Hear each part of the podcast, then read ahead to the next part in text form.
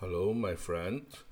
Today, I would like to speak of uh, a story, tell you a story about the Mongolic language group, the people, you know, who were the nomad people in the north of China. They speak a Mongolic language. It's an uh, it's an ancient uh, language which was spoken by the North, North you know, we say nomad people in the north of China. Uh, we say it's around, you know, in uh, Mongolia or in the Siberia, you know, area.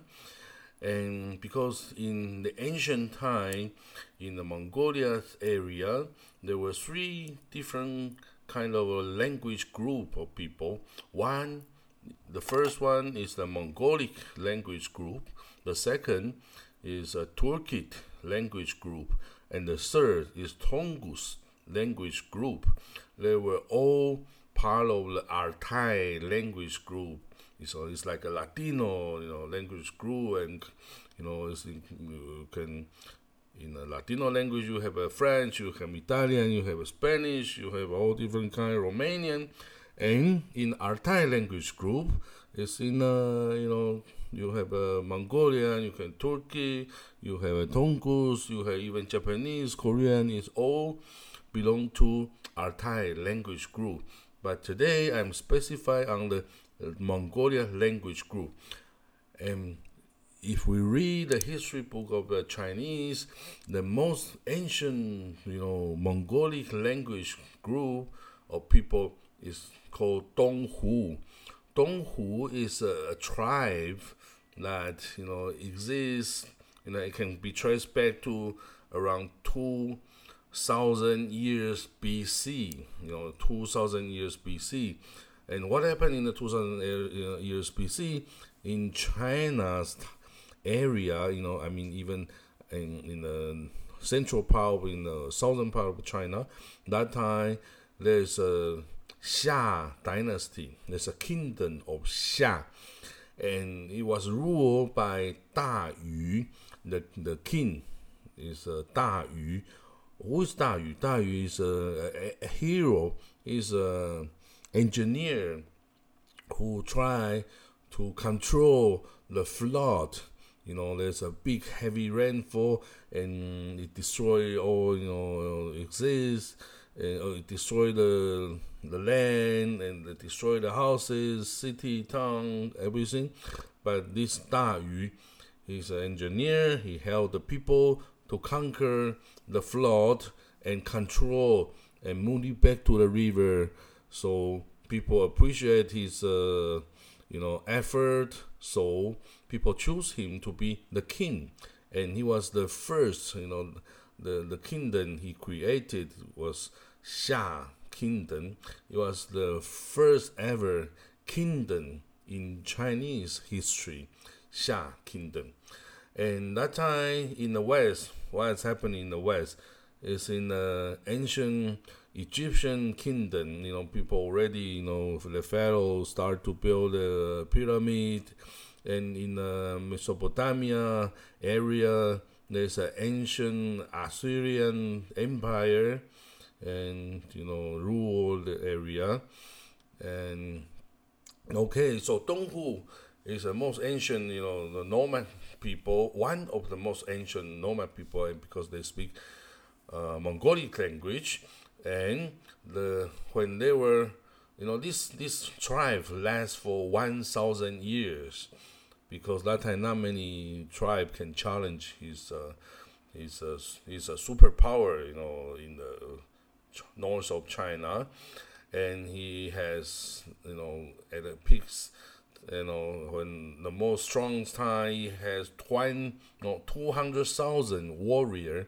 I mean in the horseback cavalry, two hundred thousand, and he has many times invade the Chinese you know area, and you know they defeat they they took the the food, they took the money, they took the uh, human resources, labor, or the animal, everything from the agriculture people, because nomad people, they do, most of the time they do this, you know, they they invade the agriculture field and they took the resources back to the land they live because the weather there is very harsh. It's not possible to do the agriculture or they don't know how to do it. Okay, so until like uh, 200 years BC, that time in China, there's a you know uh, Zhou dynasty, you know, big empire is uh, uh, Zhou dynasty lasts for 800 years, and then Qin dynasty lasts for like uh, 20 years, and then it's a Han dynasty lasts for like 300 years, and in uh, the end of uh, Zhou dynasty, the Xiongnu, you know, the Hongnu, Xiongnu become the most powerful and tribe in the north. Xiongnu defeated Donghu because in the beginning Donghu was very strong, but Xiongnu emerged and he destroyed Donghu. That time Xiongnu has 400,000 warrior, you know, on the horseback. So it's the most powerful forces in the in the east. You know, that time, and Xiongnu even invade. You know, he conquered, he unified all the northern part of uh, the Asia, and he created the the first superpower empire, nomadic empire in the Asia. It's a Xiongnu empire, and you know Hongnu is uh, another name.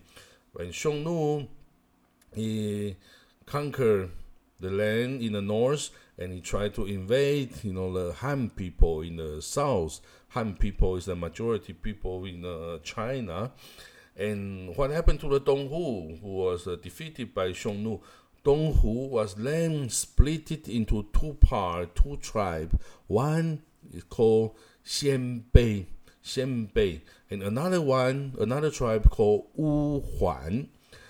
And Xianbei means uh, today is a, a, a, big mountains range, you know, between China and uh, Russia. And those people, you know, Donghu's people, they escape and they live there and try to you know escape the ruling of the Xiongnu people. And of course, the land is. Still, we can find a place to to avoid you know you know the the conquer, and and then it's a Xiongnu who Xiongnu who is the Xiongnu who you know what kinds of country it is. We check you know everything about his language, his uh, you know any you know writing story historical story about the Xiongnu, we found that Xiongnu's people, the language were not one of the three major language group in the north of uh, Asia continent. It means Xiongnu probably they were different tribe from the west. You mean what? What do you mean from the west? the West is from Europe? Yes. You know, in the ancient time, there's one tribe, you know, one of the Indo-Europe tribe called uh, Sekas. Sekas, it was once, you know, mm, live in the north of Black Sea, in today's Ukrainian, you know, area, and later on, Seka moved to the Persian, today's Iran's you know northeast area, and people call them Skite. And this group, Skite, I mean Seka, Skite, they were very strong horsemen because they were nomad people. They raised animal. They also invade the agriculture you know zone, and they are powerful. People are scared of them, and those people continue move to the east and then finally they settle down in today's Chinese Xinjiang and also Gansu province. It means they have a contact with Chinese kingdom and also Xiongnu's empire that time. And there's a big war between uh, those Sekas and with the Xiongnu, and also Xiong between Xiongnu with Donghu. Donghu is in the native, you know, Mongolic uh, people, and Xiongnu conquered all the land, from the west to the east, and and I told you because uh, Xiongnu was not part of uh, the three major language group in the native in the Far East, so it means it was from somewhere, you know, from the west. So maybe they were also part of the, you know, the Sekas or the Seka intermarriage with other local tribe and uh, become Xiongnu. We don't know because we cannot find, you know, today we cannot find Xiongnu's people and. Uh, and uh, make a DNA test. You know, it's uh, 2,000 years ago. It's not possible to do that. But anyway, from the language perspective, it's not you know local Chinese or Mongolic you know people. But anyway, okay, so Xiongnu, I told you, you know, he he was strong. He conquered everywhere. However, you know, if you are strong enough, then your internal fight will be you know strong as well. So uh, the Han people, Han Dynasty, Chinese people, they try to contact part of the Xiongnu to fight with another part of the Xiongnu. So the Xiongnu at the end split into two parts. The southern part of Xiongnu, you know, empire was you know familiar, you know, friendly with the Han people. So at the end, they merge with the Han dynasty, and then at the end, they were mixed with Chinese Han people, and they then disappear. They become part of the Chinese people. And another group is uh, a North Xiongnu, you know, tribe or you know empire, North Xiongnu Empire they were defeated by the Chinese Han Dynasty's army and they escaped. They managed to escape to the west. So they bring all the animal, bring all their houses, all the belonging. So they travel to the west. At the end, at the fifth century, seventh century in Europe, there's a Hong Attila. You know, there's a king of the Hong Attila. People suspect that he belonged, he was, uh, you know, the children of uh, those Xiongnu, strong Xiongnu Norse tribe. But it's hardly to find any, you know, written evidence to prove that. But we try to, you know, guess uh, from the east to the west. It took hundreds years for them to manage to travel there and uh, settle down, and then start to invade the the ancient you know Europe area. Okay, so after the northern part of Xiongnu Empire moved to the west, Xianbei, you know, Xianbei people, he escaped from the ruling of uh, Xiongnu returned to the Mongolia's area. So Xianbei emerged with other, you know, small tribes, and he, I say, actually, is conquered other small tribes and established a big Xianbei empire. That time it's around 300 AD, 300 AD, and that time Xianbei was so powerful and Xianbei has uh, also, you know, inside Xianbei's empire, he has many strong, strong tribe. We can say strong family, strong faction. You know, they have their own, you know, family name called Murong, Ba, or you know, it's the, the name of the family become the name of the tribe. And many of those Xianbei tribe establish their own country their or even their own empire. They were so huge, so powerful. So that time they were almost 300 years in the northern part of China, uh, from from you know uh, one a, 100 AD to 400 AD.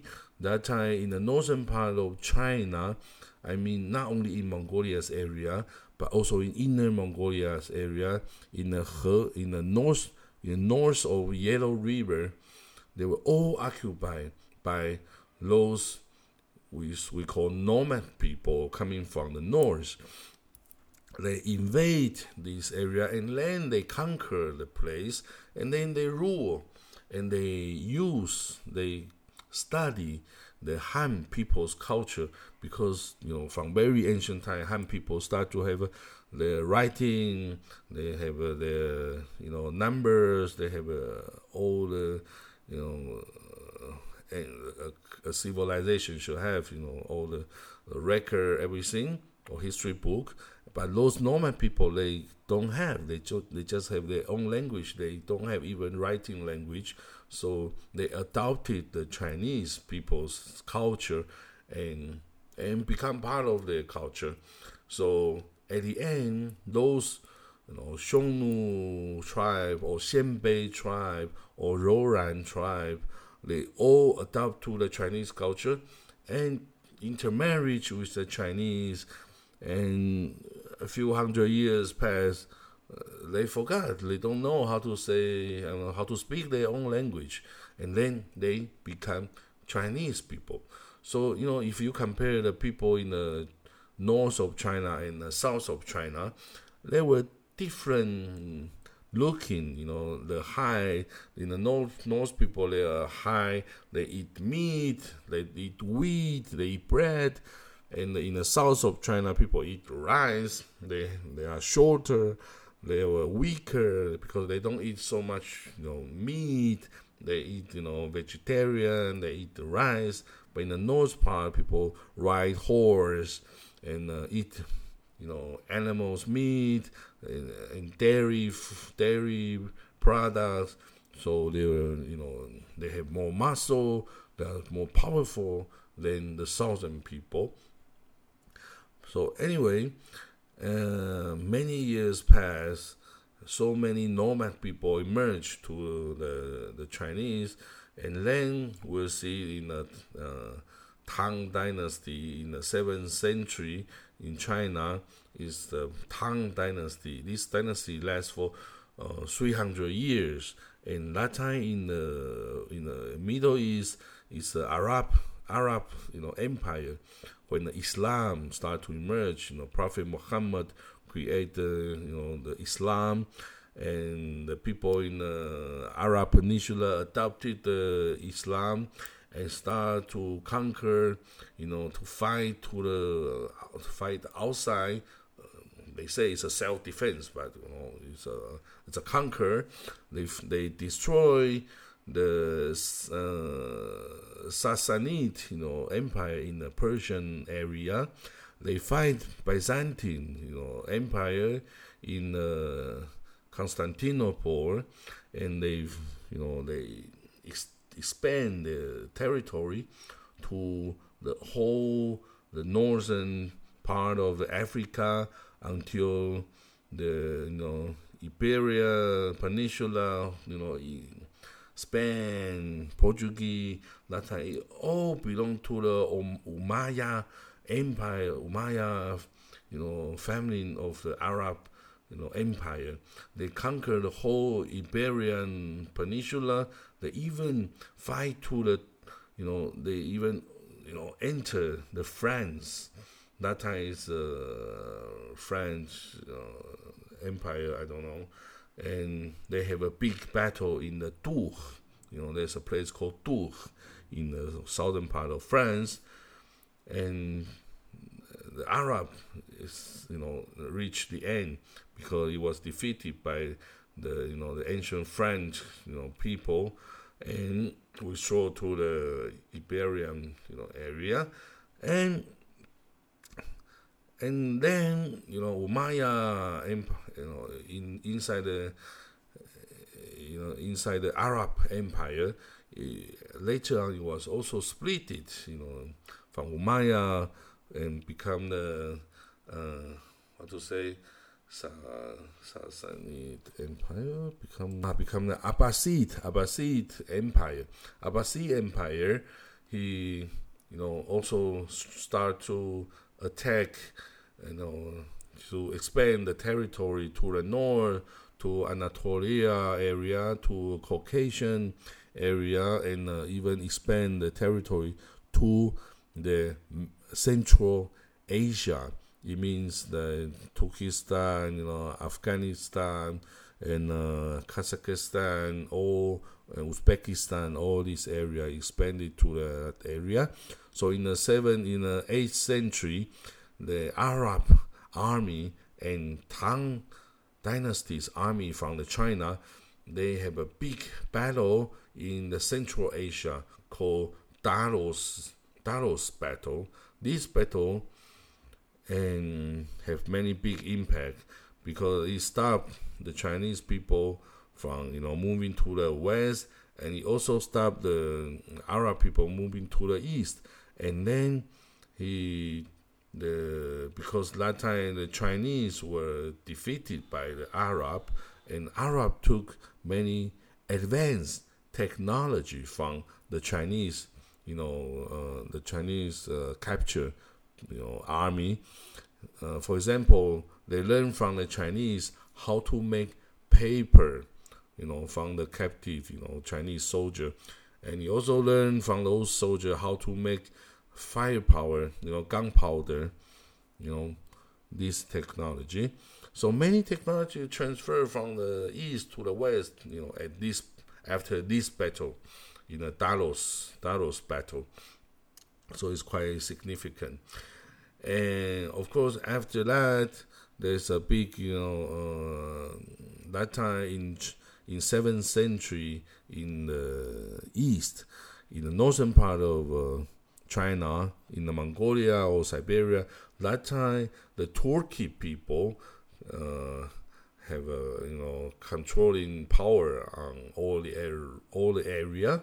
The Turkic Khanate, the Turkic Khanate was once the most superpower in the Euro-Asia continent because in the seventh century, this Turkic Khanate he controlled from the eastern part, it's from the the, the the coastal area of the Pacific Ocean. In today's you know Vladivostok, you know the Asia, uh, the Russia into and and then to the west to the Mongolia to the Central Asia and then expanded to the northern part of the Black Sea And you understand is the, the, the territory is, is strange from China to Mongolia to Siberia to Kazakhstan and to the today's Russian, you know, Volga River and to Crimea Peninsula. The Turkic Khanate, he controlled the Crimea Peninsula for many, many years. And so after that, the Crimea Tatar, they were Turkic people. They are Turkic people, and so that time uh, we can see Turkey Hanne or control whole the heart of this uh, Euro-Asia continent, and it, of course it facilitates you know the the business you know travel. You can move freely from east to west because it's all under the Turkish Hanne's control and the Turkish Khan and the Turkish people they move to the east, to the west, you know, freely. So today's Central Asia country region was Turkishized. Those people in Central Asia today is you know Kazakhstan, Uzbekistan, you know uh, uh, Pakistan, Afghanistan, or even the Persia area. They were all occupied by the Turkey speaking tribe or countries, you know, who speak Turkey people, Turkish language. Okay, but still in the in the Mongolia area, there were Mongolic people living there. You know, as a nomad. You know, they have a, they enjoy the life. You know, raise animal. And when the Turkish Khanate was so powerful, they obeyed the you know the ruling, and uh, when the Turkic people were defeated by the Chinese Tang Dynasty, they you know they come into power, you know, you know one by one. So the Mongolian people, at the end, they become uh, Khitan. The Khitan is also part of uh, the Mongolic speaking language people, Khitan. And at the end, it's a Hamad Mongol. It's in uh, like a 12th century. It's a Hamad Mongol kingdom. It's uh, in the in the Mongolia's area. It's a kind of a tribal allies. It's not. Uh, they don't have a very powerful leader uh, until Chengiz Khan. Chengiz Khan, he was a you know very powerful leader. He unified whole Mongolia area in uh, 1206. You know that year he unified whole different tribe. You know, anyway, the different okay, what language group you speak and what kinds of religion you have. You are shamanism, you are Buddhism, you are Nestorian Christian, you are Islam. They don't care. He don't care. If you listen to my order, you are my man. If you don't listen to my order, I kill you. It's so simple. So it's how the you know, normal people behave. So Genghis Khan unified the whole Mongolia, you know, area, and he expand his power to the south first. He destroyed the Jin Empire. Jin Empire was established by the Tungus people, Jurchen, Jurchen people, and and afterward he started to move to the west. Uh, that time in the 13th century, the Central Asia was unified by uh, Horasmir, Horasmir uh. It's an Islamic, you know, Turkish origin, you know, uh, Turkish-speaking Khanate empire. It's very powerful, but because he twice killed, massacred the businessmen coming from the Mongolia, so Genghis Khan himself. He lead a big army and move to Horasmir and eh, to conquer Samarkand, to conquer, you know, to to, to pursue the the king and also the crown prince of the Horasmir until the end, until they kill him, and then and then because he feel tired, so Genghis Khan, if he order his son, his grandchildren continue to the west.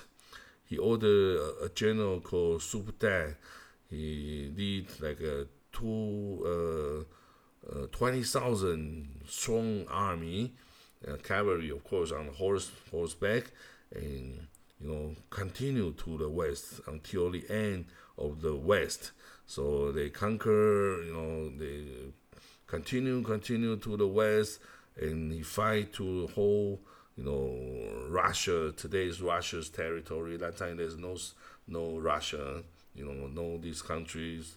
These countries still you know in uh, uh, Kiev, you know, so in uh, Moscow, and so Mongolian people conquer uh, until almost the age of Europe and create many big you know Khanate.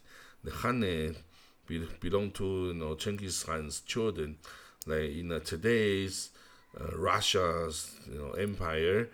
That time is called Golden Horn Empire. Golden Horn Khanate, you know, it's a Khanate because it's a normal people. They call their leader Han, like Genghis Khan. So the Golden Horn Khanate control the Siberia and also the you know, Russia's area, and Ir Khanate control the Middle East from Tbilisi to Damascus to you know Baghdad and at the end even to like you know, they they try to capture Jerusalem but it didn't succeed you know stopped by the Mamluk from the Egypt. And there's a uh, Chagatai Khanate control today's Central Asia you know like Uzbekistan Turk, Turkmenistan this area and then in uh, Mongolia, in the, in the China area, it was controlled by Yuan dynasty. Yuan Dai Dai Da Yuan Urs is a a big you know empire established by the grandchildren of Genghis Khan, and Hubile Han. Hubile Han. He was the son of the fourth children of Genghis Khan, Tole Khan. Tole Khan uh, is the fourth son of uh, Genghis Khan. The first son is a Juch Han. He was the leader of the uh, Golden Horn you know, Han. And the second one is the Chagatai, Chagatai and, uh, and Wokotai, and then Tole. They all have their own Hannet and uh, territory to control. So because the conquer is so huge area, it's not possible to be controlled by one single, you know, central government. You need to split it into different, you know, Hannet, but still controlled by the Mongolian people. So the time passed by. in the Ming Dynasty in China, he replaced the Daiyuan the uh, empire to control China, and then the Ir Hanne and Chagatai Hanne was destroyed by uh, Timurid, Timurid Hannet, and the north, the north, you know, Golden Horn Hanne was later on replaced by the Russia, Russian Empire. So, you know, after the Timurid uh, and you know he didn't rule a long time. He tried to you know unify the whole Central Asia and the whole Middle East area, and then he tried to recover the glory of Genghis Khan. He lead a big army to the way to the east and try to attack Ming Dynasty. I mean today's China, but he, he cannot travel that long he in the middle of his, his journey he was sick and then soon he passed away and his empire was split and soon disappeared and was occupied by all different forces in Persia, in uh, Arab, in uh, Turkey, Osman, every superpower took a part of his empire. So Okay, so that's the the story of uh, people. Mongolian people, of course, they they exist until nowadays. They have, uh, still have their own country called Mongolia in between uh, Russia, Siberia, and uh, China. You know, inner Mongolia. There's a, a country called Mongolia with a 300 uh, no, with three million people population, it's not big population, but they are authentic Mongolia. They speak Mongolian language. They use the Mongolian, you know, culture, everything. So they are lucky because so many nomad people who cannot find it anymore. And today's, you know, Turkey, Turkey, Republic of uh, Turkey, the the ancestors were, you know, the the ancestors were Osman, and Osman was the before Osman it was a Rum Sultanate, and before Rum Sultanate was the Seljuk Turkish Empire, Seljuk Turkish Empire, and before Seljuk is uh, Oghuz, Oghuz you know, state is in today's Turkmenistan, you know, area, and if you trace back to the uh, Oghuz before Oghuz Yapgu, they belong to Tiele. Tiele is from the northern part of China, one of the Turkish language group, you know, uh, tribe.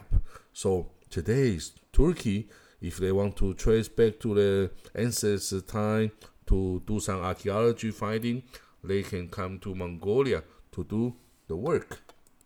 Okay, this is a simple explanation about the Mongolian people, Turkish people, Tungus people, uh, about their history in the Eurasia continent. And later on, I will one by one and choose different time, different group, and speak and tell you more detail about their history.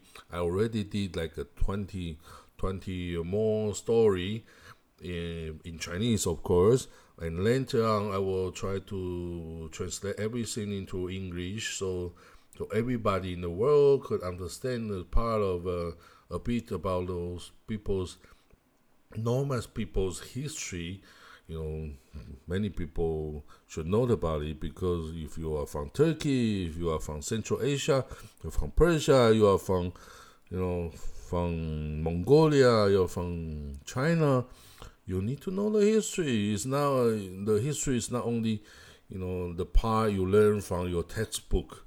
It's not everything.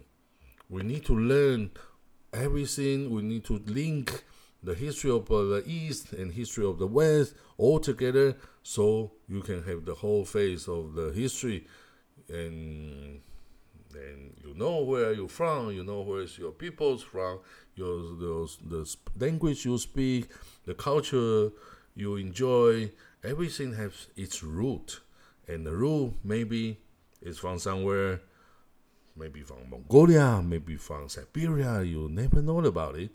But follow my story. I will tell you more about maybe your ancestor story. So that's it for today. Thank you for listening.